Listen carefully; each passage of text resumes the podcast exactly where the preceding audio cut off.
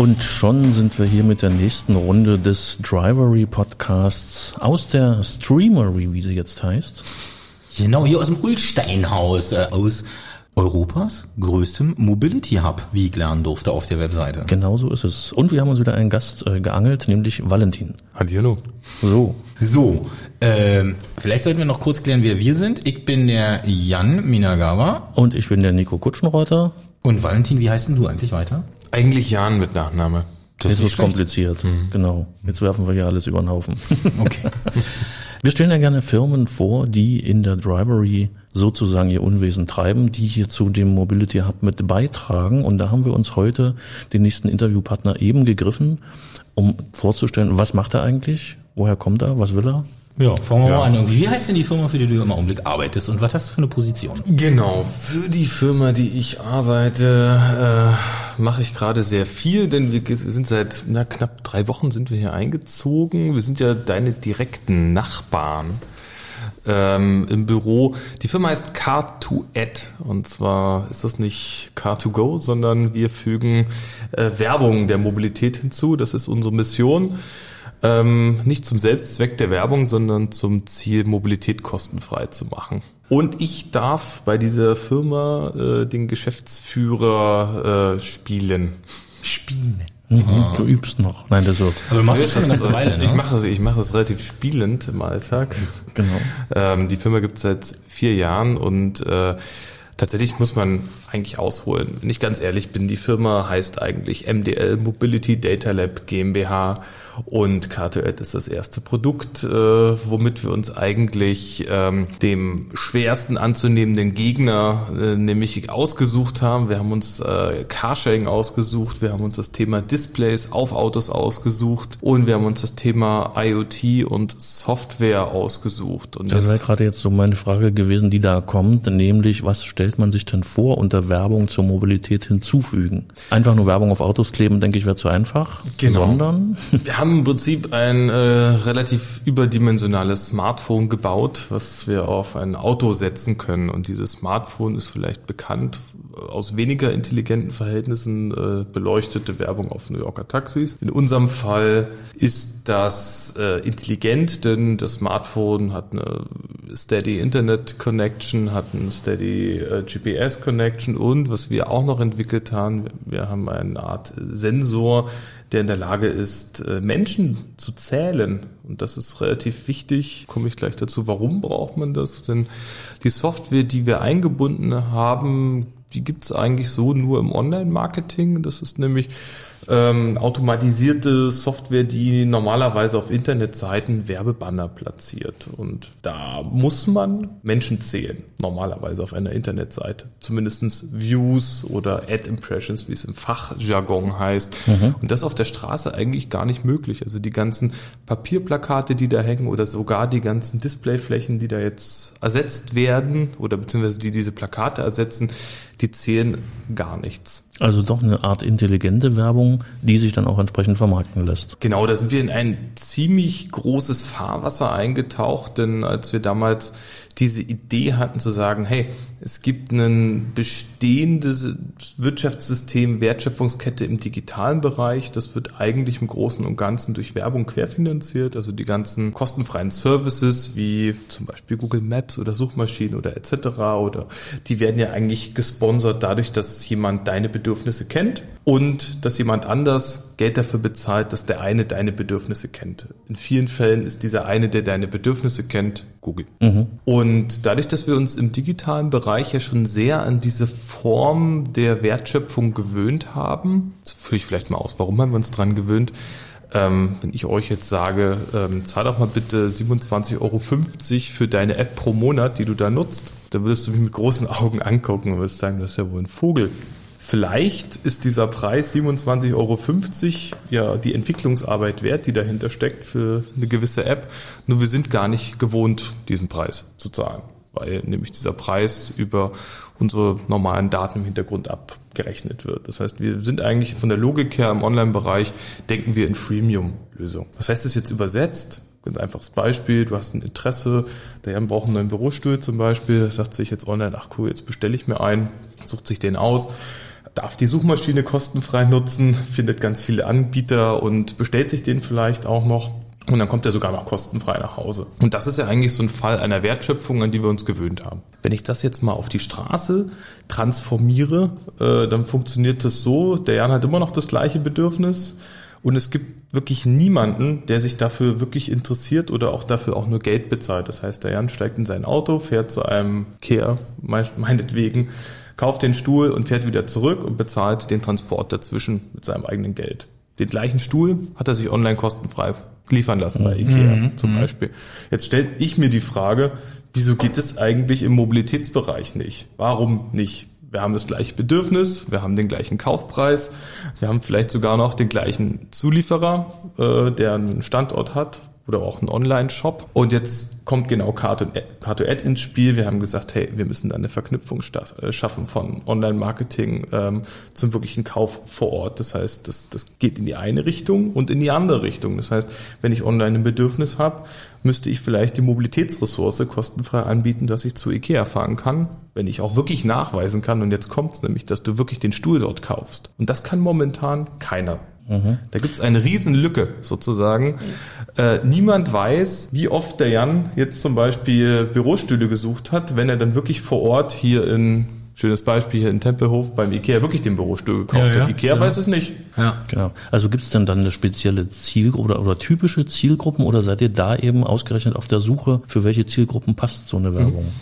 Also im Prinzip passt das, das diesem Fall oder dieses Beispiel, was ich gerade beschrieben habe, passt eigentlich für alle Werbekampagnen, wo man als Werbetreibender in irgendeiner Form einen Ort oder einen Service hat, der einen Ort braucht. Das heißt also jeder, jede Markthalle, Store, Service, äh, Ort, wo ich physisch mit meinem Körper hin muss, Mhm. Jeder, der so etwas betreibt, ob das jetzt äh, Werkstätten sind, Autohäuser, Möbelhäuser, äh, Shopping Malls, Cafés, Konzerte, Kultur. Genau, alles, was in irgendeiner Form Stadt oder Innenstadt oder irgendwelche POIs sind, äh, für die ist das von Interesse genau diese Verbindung zu schaffen von Online zu Offline. Denn was wir in den letzten, ja eigentlich seitdem es Werbung und Außenwerbung gibt, haben wir im, im Außenwerbebereich das noch nicht geschafft, diese Verbindung wirklich herzustellen bis äh, über dein Smartphone mhm. sozusagen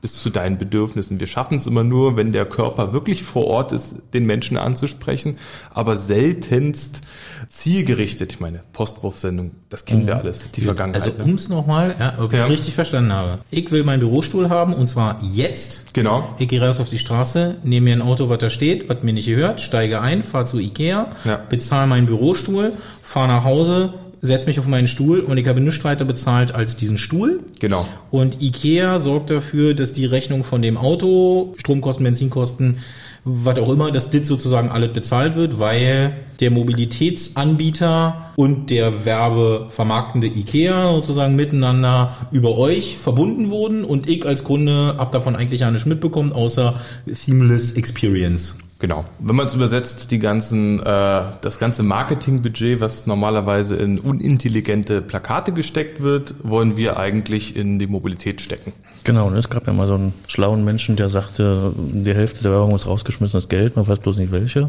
Daher ja. ist es wahrscheinlich ein sehr guter Ansatz, diese äh, Hälfte zu kanalisieren, die andere, die fehlende.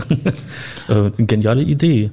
Aber was, ich, was ja. ich nicht verstehe, ist, Ikea macht doch Plakate, um mir klar zu machen, ey, bei Ikea gibt's geile Bürostühle. Ja, Wie, ja. Wo kommt der Aspekt sozusagen rein? Das sind, deswegen habe ich vorhin gemeint, für wen ist das interessant? Es wird immer noch sehr stark unterschieden zwischen Branding-Kampagnen und Performance-Kampagnen. Branding heißt so viel wie in der Werbewissenschaft, Werbewelt wird gesagt, wenn du siebenmal irgendetwas siehst, wahrnimmst, dann hast du es im Unterbewusstsein und hast die Marke, die, die Brand, das Produkt mhm. wahrgenommen da tauchen wir jetzt gerade in einen riesigen Grand Canyon der, äh, sagen wir mal, ähm, Wissensgebiete beziehungsweise Professionen ab. Die einen sind die klassischen Brand-Marketing-Kampagnen äh, in der Außenwerbung und die haben exakt überhaupt nichts zu tun mit denen, die Online-Werbung machen, denn die sind komplett performance-getrieben. Die wollen nämlich nicht nur wissen, wie oft wurde ein, ein Bild gezeigt, eine Kampagne, sondern eben auch noch, ähm, wie oft wurde es vielleicht angeklickt oder wie oft äh, wird es dann auch noch gekauft. Und wenn man jetzt mal den Anbieter sich anschaut, der weltweit die meisten Online-Marketing-Kampagnen macht, das ist halt Google, das AdSense-Programm, dann wird das eben so eingebucht, Kost per Klick, Kost per Order, Kost per Anywhere. Das ist sehr, sehr hart ähm, durchkalkuliert und da drehen sich momentan gerade oder seit einigen Jahren ja schon so extrem automatisierte und hoch intelligente äh, Mechanismen, die wir gar nicht mehr fassen können. Also du gehst zu einer normalen regionalen Marketingkampagne und fragst sie, hey, ich möchte Bürostuhl verkaufen. Wo mache ich denn jetzt ein Plakat hin? Dann setzen sie sich hin, gucken sich die Stadt an und gucken, wo könnten denn deine Zielgruppen wohnen, die einen Bürostuhl brauchen und machen äh, eine Kampagne. Die Orte legen sie fest und dann überlegen sie sich vielleicht auch noch, wie die Inhalte aussehen. Also wie spreche ich jetzt den Jan an? Das Idealplakat wäre hier direkt vor der Drivery, riesengroß. Hey Jan, wir haben einen Bürostuhl für dich. Das würdest du sehen wahrscheinlich mhm. und das wäre direkt zugeschnitten auf dich. Das ist aber nicht die Realität. Die Realität ist, dass da irgendwo ein Plakat hängt, vielleicht nicht direkt vor der Drivery, vielleicht auf dem Weg dahin, wo du vielleicht gar nicht hinguckst und das spricht dich auch gar nicht direkt an, weil vielleicht auf dem Bild was ist, was dich gar nicht interessiert oder dich interessiert. Was passiert im Online-Bereich? Diese ganzen Inhalte und die Standorte, also wo wird was gezeigt, das findet gar nicht menschlich statt, die Entscheidung, sondern komplett automatisiert. AI etc., mhm. selbstlernende Kampagnen und das macht einfach Google und das finden wir momentan eigentlich in der Außenwerbewelt überhaupt nicht, findet nicht statt. Dort haben wir komplett menschliches Wissen über die Regionalagenturen, die sagen, wir haben seit 30, 50 Jahren, wir kennen unsere Kunden, wir kennen die Standorte und sie haben natürlich auch ein relativ großes Monopol auf dem Markt. Und was eben jetzt kommt mit den ganzen Displays, da ist es nicht so, dass wir die Zielgruppe aus dem aus der Außenwerbung ansprechen, sondern wir sprechen eigentlich die Zielgruppe an, die normalerweise Online-Marketing macht, weil wir die einzigen sind, die das messbar machen können und wir können auch den Erfolg im Laden messen, weil wir nämlich mitbekommen, wenn jemand mit seinem Smartphone in den Laden geht und er hat sich vielleicht bei uns dort im Laden äh, in dem Wi-Fi-Hotspot, den wir anbieten, registriert, eingeloggt, können wir ihn nämlich nachverfolgen und können das nämlich diesen Anschluss schließen zu den äh, bisherigen Online-Marketing-Kampagnen. Mhm. Und das bringt dem Kunden was. Das ist unser einziger Fokus, zu sagen, wir möchten, dass das Geld, was ja sowieso schon ausgegeben wird, mit deinen Interessen, die du sowieso genau. schon hast, ja. nicht sinnlos in eine Plakatkampagne investiert wird, von der du exakt gar, gar nichts hast, sondern dir einen Mehrwert bringt, irgendwas zurückbringt, vielleicht sogar noch, ja. noch eine Vergünstigung zu dem Produkt oder auch die Autofahrt dazu bezahlt, weil wir gesagt haben, hey, es gibt eine Schnittmenge zwischen Marketing und Mobilität, denn die Schnittmenge heißt Bedürfnis. Und da sind die beiden Welten exakt gleich. Mhm. Also ich kann das sagen. Ich habe übrigens noch gar kein Wort zu mir verloren. Ich bin eigentlich seit 15 Jahren in der Mobilitätsforschungsszene unterwegs. Äh, ich habe selber Verkehrswesen studiert und Techniksoziologie. Das war eigentlich super witzig jetzt im Nachhinein, weil da schließen sich auch wieder sozusagen die genau, Kreise als Statistiker. Verbindung, genau. Guckt man sich an, wie Gesellschaft funktioniert, warum mhm. man, also als Techniksoziologe schaut man sich im Speziellen an, warum so Smartphones zum Beispiel mein Verkehrsverhalten äh, verändert haben in den letzten zehn Jahren. Das sind so Forschungsgebiete. Und äh, als Verkehrsplaner guckst du dir natürlich an, wie Verkehrssysteme funktionieren, was du da brauchst. Und in jedem Fall hast du als äh, Hintergrund immer ein Bedürfnis. Hinter der Mobilität steckt ein Bedürfnis und wenn ja. du ins Marketing dann gehst, steckt da auch immer ein Bedürfnis dahinter. Und also da haben wir die nächste geniale Idee aus der Drivery oder in der Drivery jetzt. Für alle, die es interessiert, die können sich selbstverständlich gerne an dich direkt wenden. Unsere Kontaktmöglichkeiten stehen in der Podcast-Beschreibung immer drin. Mhm. Du, Jan, weißt jetzt, wie du günstig zu deinem Schreibtischstuhl kommst. Ja, ich weiß, wie ich günstig genau. zu meinem Schreibtischstuhl komme. Ähm, wird so also um nochmal die Idee sozusagen, ja. gibt, wo ist denn in deiner Welt dann Adblocking? Wie sieht ein Adblocker mhm. aus? Ich muss das Auto umkippen. Nee. naja, den Adblocker, ja. den habe ich ja sozusagen nur für mich. Ne? Wenn ich sage, ey, hier, ich will äh, ein Angebot wahrnehmen, aber ich will nicht äh, mhm. diese Brain-Kapazität äh, zur Verfügung stellen oder ich will eben nicht meine Bedürfnisse verkaufen lassen, sondern ich will sagen, ey, hier. Du möchtest es nur für den Anlass, ne? Also Ad genau, genau. Ja. Also dann ist ja natürlich auch klar, dass wenn ich irgendwie mhm. äh, den Adblocker installiere, dann fahre ich halt auch nicht umsonst, äh, pseudo umsonst, äh, mit dem Fahrzeug zu Ikea, weil ich ja gesagt habe, ich will auf den Deal sozusagen nicht einsteigen. Genau. Da kommt dann sozusagen der, der, der spannende Punkt wäre, wenn du dann bei Ikea bist und dann sagst, hey, ich möchte aber dieses Angebot wahrnehmen, dass du vielleicht die Rückfahrt kostenfrei kriegst, mhm. dann würdest du quasi nur für diesen Fall, opt-in, würdest du sagen, hey, dafür darf Ikea vielleicht im Nachhinein wissen, wenn ich das nächste Mal komme, ey, der hat ja schon mal ein Bürostuhl gekauft. Ne? Okay. Ja. Da kannst du nämlich genau differenzieren, für welche Bereiche gebe ich meine Daten vielleicht frei oder vielleicht für welche Bereiche eben auch nicht. Und du hast immer einen direkten Benefit für dich. Das war mir eigentlich wichtig, weil ich gesehen habe,